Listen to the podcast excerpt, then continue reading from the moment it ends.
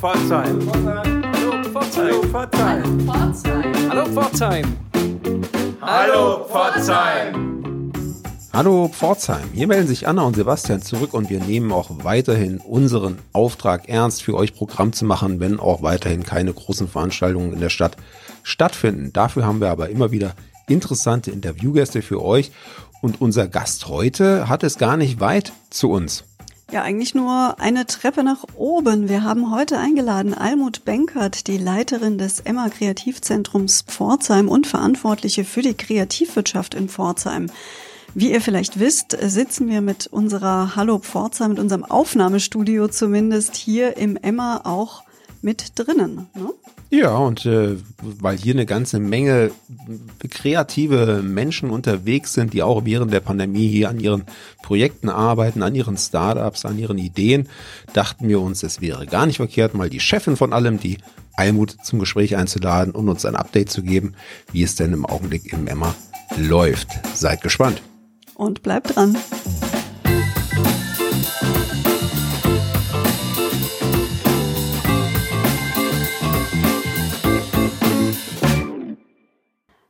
Ist Almut Benkert bei uns, die Leiterin des Emma Kreativzentrums Pforzheim. Hallo Almut, schön, dass du da bist. Hallo. Vielleicht für alle, die dich nicht kennen, stell dich doch erstmal kurz persönlich vor. Also ich leite den Fachbereich Kreativwirtschaft. Ähm, der ist angesiedelt bei der Wirtschaftsförderung des WSP und bin damit natürlich Teil der Stadt Pforzheim. Und der Fachbereich ähm, kümmert sich zum einen um das Netzwerk der Kreativwirtschaft, also das Cluster. Und darüber hinaus betreuen wir auch das Emma und den Alfons Kernturm. Mhm.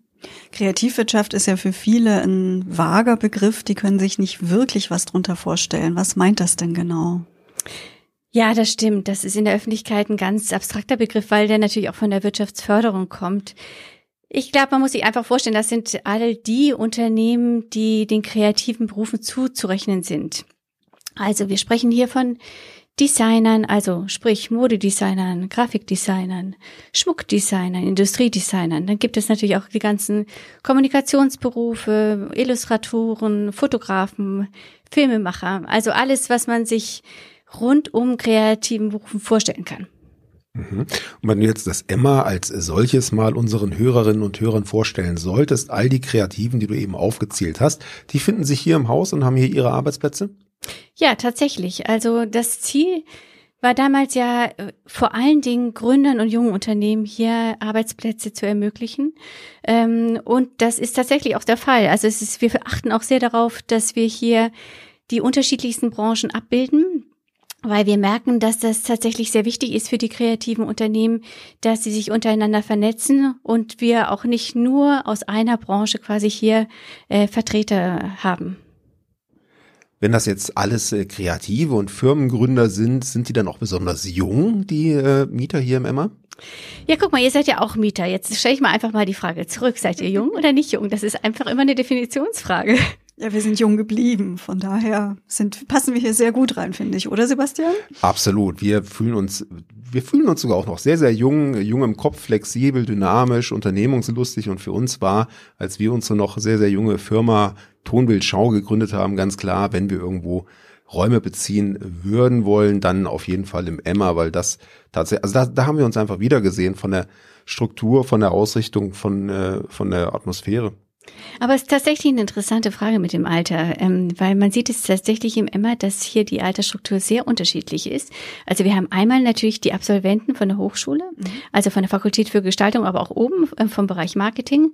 Ähm, und dann haben wir aber tatsächlich auch Gründer, die einfach schon in festen Anstellungsverhältnissen waren und dann gemerkt haben, dass sie eigentlich ihr Wissen für sich gebrauchen wollen und äh, mit einer unglaublichen Energie gründen. Und das ist gar nicht so selten. Und ähm, ich finde das auch toll, weil sie einfach, viele kehren auch einfach nach Pforzheim zurück und sagen, Sie wollen jetzt hier ihr eigenes Unternehmen aufmachen. Und genau diese Vielfalt finden wir hier eigentlich auch im Emma. Mhm. Und welche Gründe sprechen denn für ein Büro, ein Atelier im Emma aus Start-up-Sicht? Also ich, das sind vielfältige Gründe. Natürlich kann man ganz banal sagen, wir haben hier kleine ähm, Mietflächen, das heißt, der Quadratmeterpreis ist auch niedrig. Man zahlt, es ist wirklich eine günstige Miete. Äh, darüber hinaus kann man natürlich viele Gemeinschaftsräume nutzen, Besprechungsräume, Kommunikationsräume, zum einen auch die Veranstaltungsräume. Und ähm, es ist natürlich auch für ein Unternehmen wichtig, also viele kommen ja auch wirklich von zu Hause, das heißt, sie haben davor im Wohnzimmer gearbeitet und es macht schon was aus in Richtung Professionalisierung. Das heißt, wenn man einfach Kunden empfängt, macht das was aus, wenn man eine eigene Firmenadresse hat und auch die äh, Kunden entsprechend empfangen kann. Weil es, viele sind ja Dienstleistungsberufe. Das heißt, äh, es macht schon was vom Standing her, wenn man einfach äh, professionelle Besprechungsräume hat und dann auch äh, Kundentreffen machen kann mit mehreren Leuten und dann auch das technische Equipment hat. Darüber hinaus ist natürlich, aber das ist selbstverständlich überall, das ganze Thema technische Ausstattung, WLAN, LAN, das muss natürlich irgendwie da sein, ähm, weil das braucht mittlerweile jeder. Und ich glaube aber, das Allerwichtigste, was wir über die ganzen Jahre gemerkt haben, ist das Thema Vernetzung. Also das heißt, ähm, im Haus kann man sich vernetzen und wir haben über die Jahre gemerkt, es sind unglaublich viele Kollaboration auch entstanden. Das heißt, es ist nicht nur, dass die Leute sich untereinander kennen, sondern tatsächlich auch zusammenarbeiten. Das heißt, es ist eigentlich ersetzt ein bisschen größere Agenturstrukturen. Das heißt, man kann, der Grafiker arbeitet mit einem Webprogrammierer zusammen und mit einem Illustrator und kann damit auch ähm, wirklich größere Aufträge annehmen. Und das hatten wir sehr, sehr viel. Und ähm, ich muss sagen, das freut uns eigentlich am allermeisten, dass wirklich diese Energie innerhalb des Hauses entsteht und sich viele Mieter gegenseitig Impulse geben, also auch Wissen vermitteln. Also da gibt es nicht das Thema Konkurrenz, sondern man hilft sich eigentlich gegenseitig und versucht, ähm, größere Probleme gemeinsam zu lösen. Und darüber hinaus bieten wir natürlich dann auch ähm, Netzwerkformate an, damit die Mieter nicht nur sich untereinander kennenlernen können, also mit Mietertreffen sondern ähm, dass man einfach auch sagt, wir öffnen uns also jetzt nicht nur den Bürgern gegenüber, indem man öffentliche Veranstaltungen macht, sondern natürlich auch mit der Kreativszene, wie mit den Netzwerktreffen, Creative Afterwork ähm, oder wir bieten ja auch Workshops an. Ähm, das heißt, alles rund um das Thema Professionalisierung können natürlich sowohl die Kreativschaffenden hier vor Ort wahrnehmen, als auch Unternehmen, externe Unternehmen. Wie, wie sieht es denn aus mit der Vernetzung eben nicht untereinander, sondern die Vernetzung mit äh, der äh, professionellen Kreativwirtschaft außerhalb des Emmas, mit etablierten Firmen? Wie gesagt, wir bieten hier einmal verschiedene ähm, Seminare und Workshops an. Das heißt, das ist natürlich immer eine Gelegenheit, dass sich hier Kreative begegnen, weil man ja in kleinen Gruppen zusammenarbeitet, einen Tag oder einen halben Tag. Äh, darüber hinaus gibt es regelmäßige Netzwerktreffen. Das heißt, da kommen alle zusammen, die Interesse haben, ähm, sich gegenseitig kennenzulernen. Und ähm, dann gibt es natürlich immer noch sozusagen diese Achse zu anderen Wirtschaftsbranchen. Und ähm, das gibt es so durch Formate wie Design Thinking. Das heißt, dass man hier versucht, die Kreativen auch mit anderen Wirtschaftsbranchen zusammenzubringen. Netzwerktreffen ist ja so eine Sache in Corona-Zeiten. Wie habt ihr denn versucht, das zu umschiffen oder das weiter am Leben zu erhalten? Das ist tatsächlich schwierig, da kann man auch gar nicht drum herum reden. Also wir haben tatsächlich uns als Ziel gesetzt, möglichst alle Formate aufrechtzuerhalten. Das heißt, entweder in hybrider Form oder rein digital, je nachdem, wie es die Verordnung zugelassen haben. Aber tatsächlich ist das Netzwerken sehr, sehr schwierig digital zu übersetzen. Also wir haben jetzt auch viel experimentiert und ähm, wir merken, dass das nicht so gut funktioniert. Es ist schon ein Ersatz, dass man sich weiterhin digital treffen kann, aber wir merken gerade für Neuzugänge in einem Netzwerk ist es schwierig, weil man kann den Kontakt, Kontakt digital besser aufrechterhalten, wenn man sich schon kennt. Stellst du da auch so eine gewisse Müdigkeit fest? In den ersten Wochen des Lockdowns hat sich ja der ein oder die andere auch mit einer gewissen Begeisterung auf, auf äh, die digitalen Vernetzungsmöglichkeiten gestürzt. Zoom und Teams-Meeting überall und äh, äh, digitale Treffen. Ist da im Moment so eine leichte Ernüchterung eingetreten inzwischen? Grundsätzlich auf jeden Fall. Ich glaube, jeder macht nur noch die Treffen, die für ihn wichtig sind. Das heißt, man muss natürlich dann auch die Formate so zuschneiden, dass sie eine Relevanz haben für die Zielgruppen. Also das heißt, wenn wir Vorträge anbieten, die ein wichtiges Thema haben, merken wir schon Zuspruch. Aber einfach nur, um sich zu treffen und auszutauschen digital, das macht keiner mehr. Da ist natürlich eine große Ermüdungserscheinung auf jeden Fall vorhanden. Und bei den Workshops und Seminaren merken wir, dass da eigentlich weiterhin der Zuspruch sehr groß ist. Also da sind die Seminare eigentlich ausgebucht. Gibt es da vielleicht auch Möglichkeiten, kreativ ganz neue Formate zu entwickeln? Weil irgendwie müssen wir ja mit der Situation auch zu leben lernen. Ihr habt eine tolle Dachterrasse, man könnte Workshops auf dem Dach machen mit nötigen äh, äh Abständen, die man einhalten kann oder auch im Haus. Gibt es da irgendwelche Überlegungen? Also ich glaube, das heißt, hm, es sind ja nicht richtig neue Formate. Man muss ja einfach nur sagen, gucken, wie man die Verordnung umsetzen kann. Also bei uns ist jetzt ganz banal das Problem, dass wir ab einer Teilnehmerzahl von zehn Personen äh, die, diese Veranstaltung nicht mehr in den Besprechungsräumen machen können, sondern im großen Veranstaltungssaal. Das heißt, es gibt ja immer eine gewisse Quadratmeterzahl pro Person und die müssen wir einhalten. Das heißt, da sind wir von außen her sehr gebunden und haben gar nicht so eine große Flexibilität. Und dann stößt man ganz schnell eben räumlich an die Grenzen und kann gar nichts mehr machen. Wir hoffen natürlich jetzt sehr stark im nächsten Jahr, dass wir trotzdem unsere Projekte, soweit es irgendwie geht, durchführen können. Also auch dieses Jahr steht jetzt ja wieder Design and Residence an.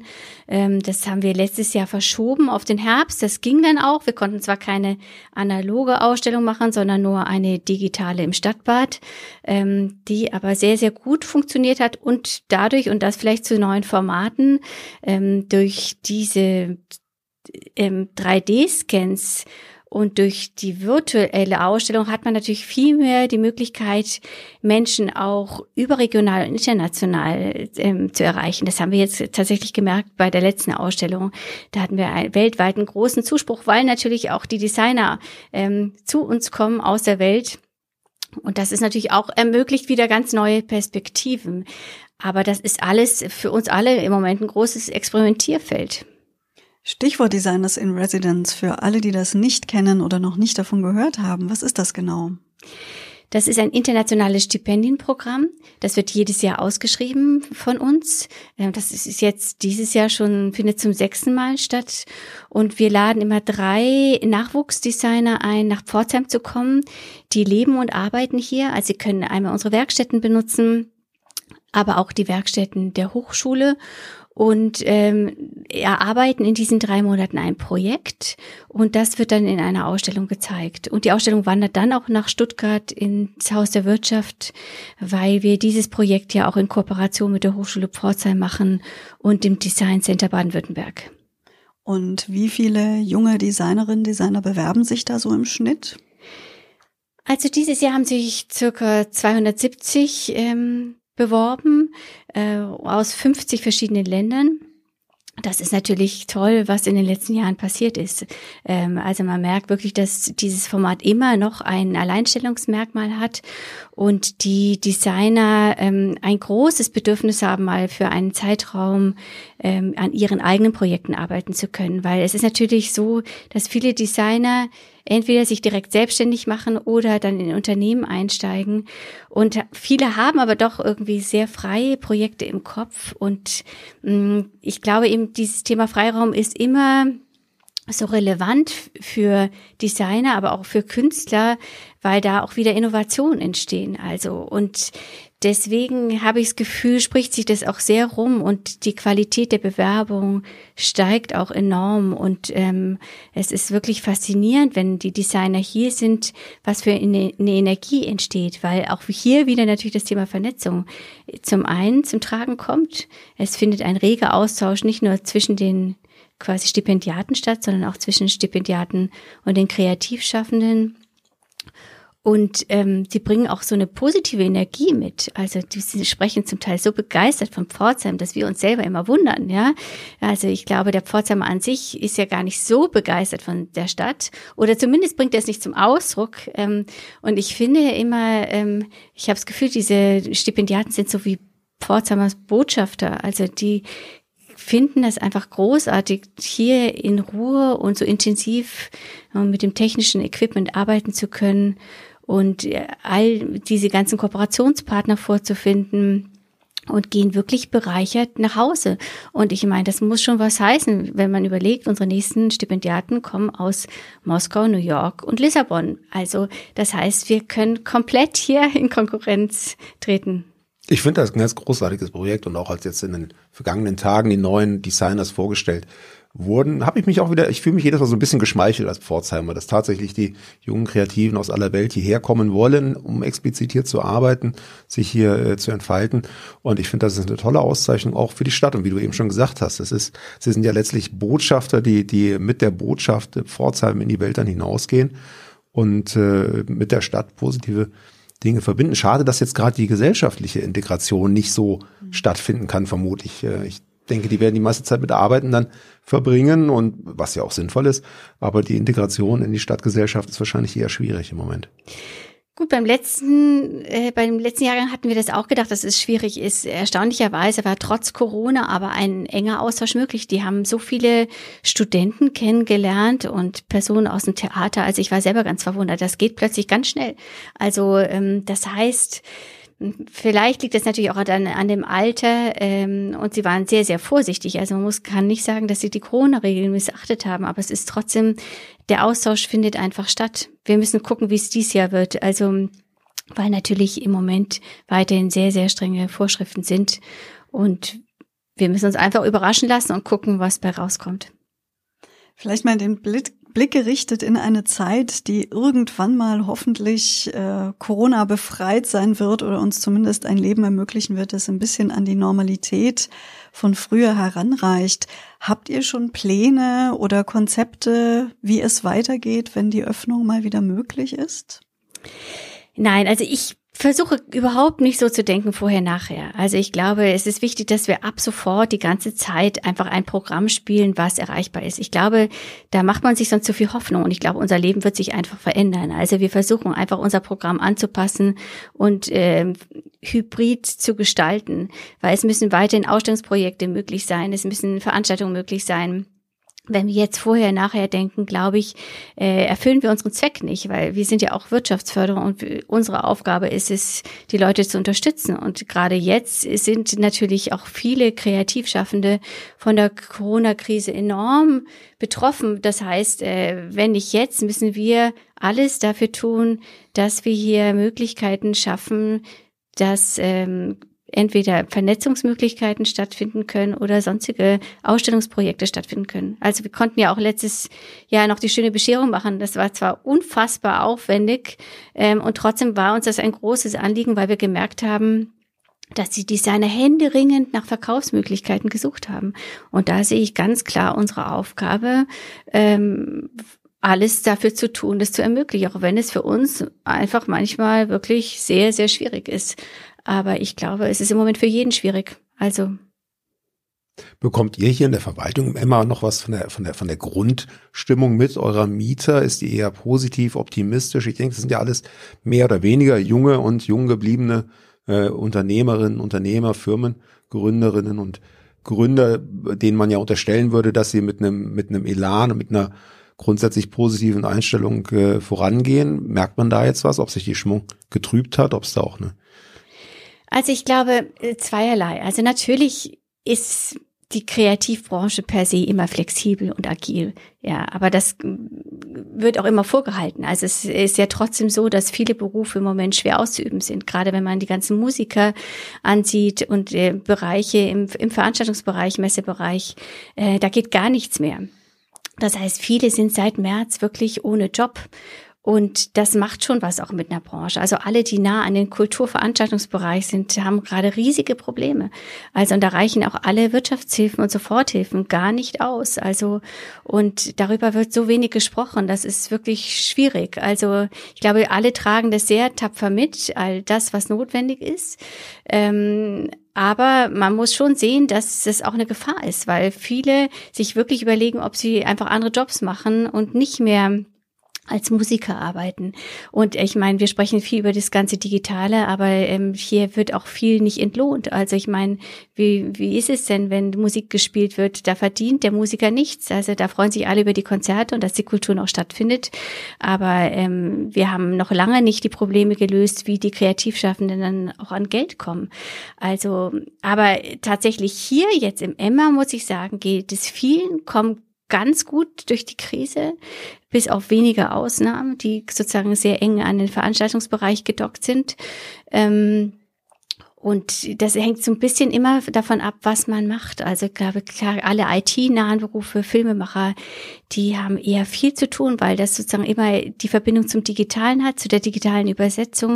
Und andere Bereiche, zum Beispiel wie Grafikdesigner, die hängen auch sehr davon, von der Wirtschaftslage der anderen Branchen ab. Das heißt, solange es dem Mittelstand noch ganz gut geht, fließen die Aufträge. Und ähm, wir haben eine Zeit lang gedacht, es kommt die zweite Welle, auch für den Mittelstand, so dass unsere Branche sehr darunter leidet. Aber das kann man im Moment noch nicht eins zu eins feststellen. Du hast gerade angesprochen, dass äh, die mittelständische Wirtschaft für die Kreativwirtschaft wichtig ist und auch ein wichtiger Auftraggeber ist. Wie ist es denn umgekehrt? Welche Funktion, welche Rolle hat denn die Kreativwirtschaft für die mittelständische Wirtschaft oder auch für andere Lebensbereiche?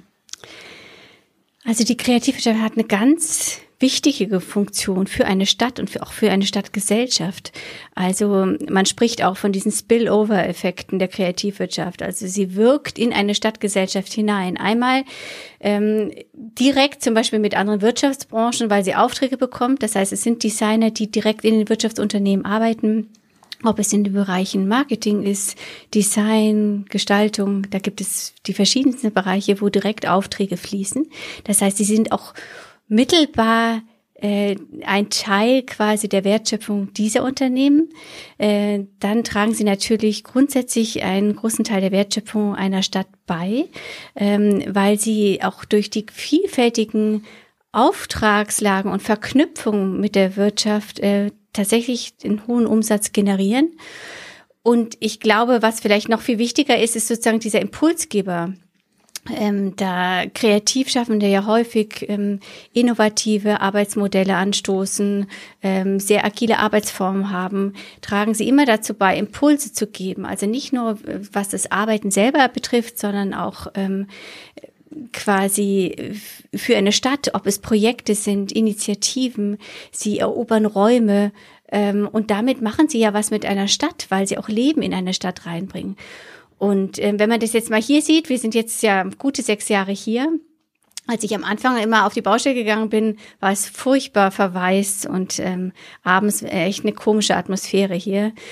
Und ähm, das ist schon unglaublich, was jetzt in den Jahren passiert ist. Also ähm, da ist einfach eine Stadt, ein Quartier hat sich entwickelt. Also klar, wir hatten natürlich auch ermöglicht, dass sich das Café Roland gründen konnte im Alfons-Kernturm äh, und dann überhaupt die Inbetriebnahme des Alfons-Kernturms. Das geht ja immer nur mit Hilfe äh, auch anderer Menschen und Initiativen. Aber man merkt die Energie, die da rauskommt. Also es ist ja nicht nur, dass dann ein Büro besetzt wird, sondern da fließt ja Energie in eine Stadt zurück und breitet sich aus. Also, und damit kommt unglaubliches Leben in ein Quartier. Und ich glaube, ähm, das ist so wichtig, dass äh, wir diese Orte haben in Städten, um auch ähm, Städte attraktiv zu machen. Also weil ich, es geht ja immer bei dem ganzen Fachkräftethema auch darum, wie schafft man es, Fachkräfte in die Stadt zu holen. Das ist ja auch im Pforzheim ein großes Thema. Und wir werden es nur schaffen, wenn die Stadt attraktiv ist. Und da spielt, äh, spielen die Kreativschaffenden, auch die Kultur eine ganz wichtige Rolle. Ähm, das heißt, man kann dann auch nicht nur von weichen Standortfaktoren sprechen, sondern das ist relevant, um eine Ansiedlung von Unternehmen äh, zu ermöglichen. Und ähm, ich glaube, deswegen haben wir auch das Ganze gemacht, letztlich auch mit dem Emma. Also, weil uns war es ja wichtig, dass wir diesen Standort attraktiv machen, nicht nur für die Unternehmen der Kreativwirtschaft, sondern auch für Fachkräfte anderer Unternehmen. Aber hast du denn den Eindruck oder das Gefühl, dass diese Wertschöpfung, diese kreative Wertschöpfung auch entsprechend wertgeschätzt wird äh, von Politik, von der Stadtgesellschaft, von den etablierten Unternehmen? Ja, ich glaube, da muss ich ja fast die Frage zurückstellen an euch, weil ihr könnt das natürlich auch als Außenstehende viel besser wahrnehmen. Also ich persönlich hab, krieg schon das Feedback, sowohl von Unternehmern als auch von der Stadtgesellschaft, dass ähm, viele sehr glücklich sind äh, über die Impulse, die wir gesetzt haben und was hier passiert und was für Projekte vorangetrieben werden, weil wir, glaube ich, tatsächlich jetzt die ganzen letzten Jahre sehr viel vorantreiben konnten. Und man sieht es ja, wie jetzt hier an dem Quartier, dass tatsächlich was passiert. Ähm, aber natürlich ist, ähm, glaube ich, muss ich die Frage euch stellen, wie ihr es wahrnehmt. Also ich habe das sehr wohl wahrgenommen. Ich bin ja inzwischen jetzt 16 Jahre selbstständig in Pforzheim als kreative Texterin, mal äh, unabhängig von unserem gemeinsamen Unternehmen, Sebastian. Und für mich war es eine große Bereicherung, als das Emma dann eröffnet wurde und hier regelmäßig Netzwerkveranstaltungen auch äh, vorzufinden waren, die ich auch gerne regelmäßig besucht habe, hier neue Leute kennengelernt habe. Man denkt immer, in der Stadt wie Pforzheim kennen sich doch alle schon. Äh, ist tatsächlich nicht der Fall. Also so eine Plattform, ein Ort, äh, eine Veranstaltung, die das auch ermöglicht, speziell für Kreative, ist ungeheuer wichtig, finde ich schon. Ich sehe das ähnlich und äh, ich sehe auch die, die städtebauliche Entwicklung hier ganz deutlich. Du hast es eben angesprochen mit dem Café Roland, es ist hier ein Quartier entstanden, es gibt ein Quartiersfest inzwischen. Ähm, jetzt wird die Innenstadt Ost neu entwickelt. Auch das äh, hat sicherlich damit zu tun, dass das ganze Viertel sich hier verändert und verändern wird. Äh, interessanter Aspekt ist natürlich die Gentrifizierung. Ne? In anderen Städten, in größeren Städten beginnt so eine Gentrifizierung, die dann auch wiederum zu, zu Aspekten, zu Nebenwirkungen führt, die wiederum nicht von allen äh, gewünscht sind, aber die Kreativen, die Künstler sind oft eben in solchen Vierteln äh, die Pioniere und das eben auch hier zwischen Oststadt und Südstadt äh, in der Au. Und äh, hier kann sich noch einiges entwickeln. Ich glaube, hier ist ganz, ganz großes Potenzial. Wir merken das immer, wenn wir hier aus dem Fenster schauen beim Arbeiten. Wir sitzen hier direkt an der Enzpromenade, blicken auf die gegenüberliegenden Häuserzeilen und denken uns, Mensch, was hier noch für ein Potenzial schlummert, das Leben am Fluss zu entwickeln. Absolut, das ist ganz viel zu tun. Wir haben auch wahnsinnig viele Ideen und äh, man sieht es ja zum Beispiel allein auch an der Gastronomie. Es haben sich ja hier ganz viele Cafés angesiedelt. Das sind ja auch so die ersten Zeichen, dass man wirklich eine echte Quartiersveränderung hat. Und natürlich ist so die ganzen Zukunftsperspektiven, also fernab natürlich von der Schwimmhalle, wovon der wir ja alle träumen, dass da Geld fließen kann, damit da was entwickelt wird.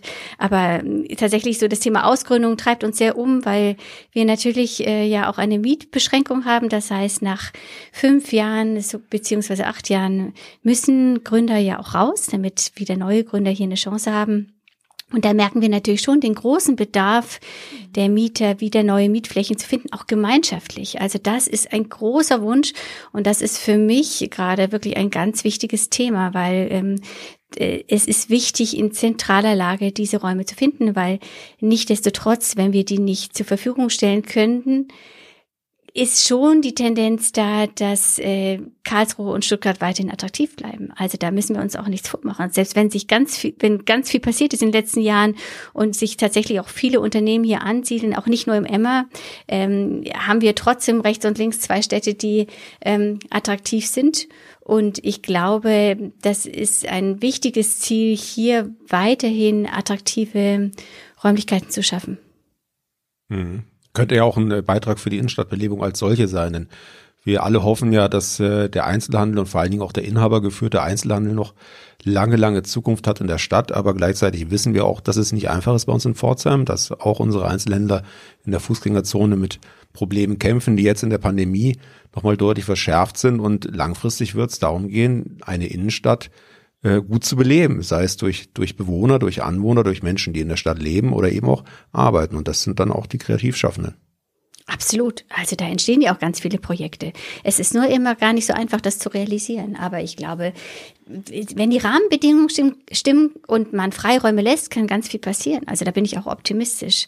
Aber ähm, ich glaube, da, wie gesagt, es gibt ganz viele Dinge, die man entwickeln und weiterentwickeln kann. Aber natürlich muss man auch ehrlicherweise sagen, dass das äh, auch mit Manpower zu tun hat. Also die Impulse zu setzen und die Rahmenbedingungen zu schaffen, das ist für eine Stadt ja auch immer eine Herausforderung.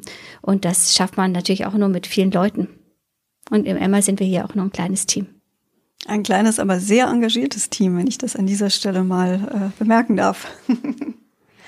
Ja, Almut, vielen Dank für das Gespräch heute. Wir hoffen, äh, dass du viel Energie und Kraft hast, mit deinem bewegten Team zu entwickeln, weiterzuentwickeln, dass es euch gelingt, äh, die Fortsetzung des Emma sozusagen an anderer Stelle in der Stadt vielleicht auch mitzugestalten. Das wäre auch für uns ein Wunsch, denn Sebastian, wir müssen ja dann auch in vier Jahren oder so müssen wir hier raus. Ja, oder wir sind so erfolgreich, dass wir den ganzen Laden hier übernehmen. Das wäre die Alternative. Na, da schauen wir mal. Ich drücke euch auf jeden Fall die Daumen. Vielen Dank. Vielen Dank, Almut. Dankeschön. Tschüss.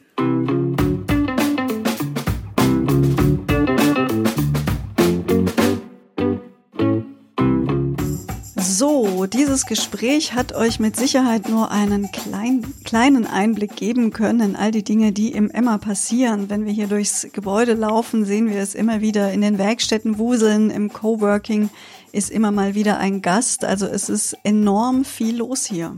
Absolut. Und äh, ich kann mir gut vorstellen, dass der eine oder die andere von euch jetzt schon mit den Hufen schart und vielleicht selber gerne mal Mieter werden wollen würde im Emma. Ähm, wir können euch sagen, das äh, ist gar nicht so schwer, aber andererseits, man muss auch schon einige Bedingungen erfüllen, um hier in den Mix reinzupassen. Aber wenn ihr euch informieren wollt über die vielfältigen Möglichkeiten und äh, äh Räume und äh, Werkstätten und äh, Ateliers, die es hier gibt, dann schaut doch einfach auf der Website vorbei. Die heißt wie, Anna? emma-pf.de. Ja, wunderbar. Mit dem Tipp entlassen wir euch in die angebrochene Hallo Pforzheim-Woche. Freuen uns, wenn ihr nächste Woche wieder mit dabei seid. Tschüss, sagen Anna und Sebastian.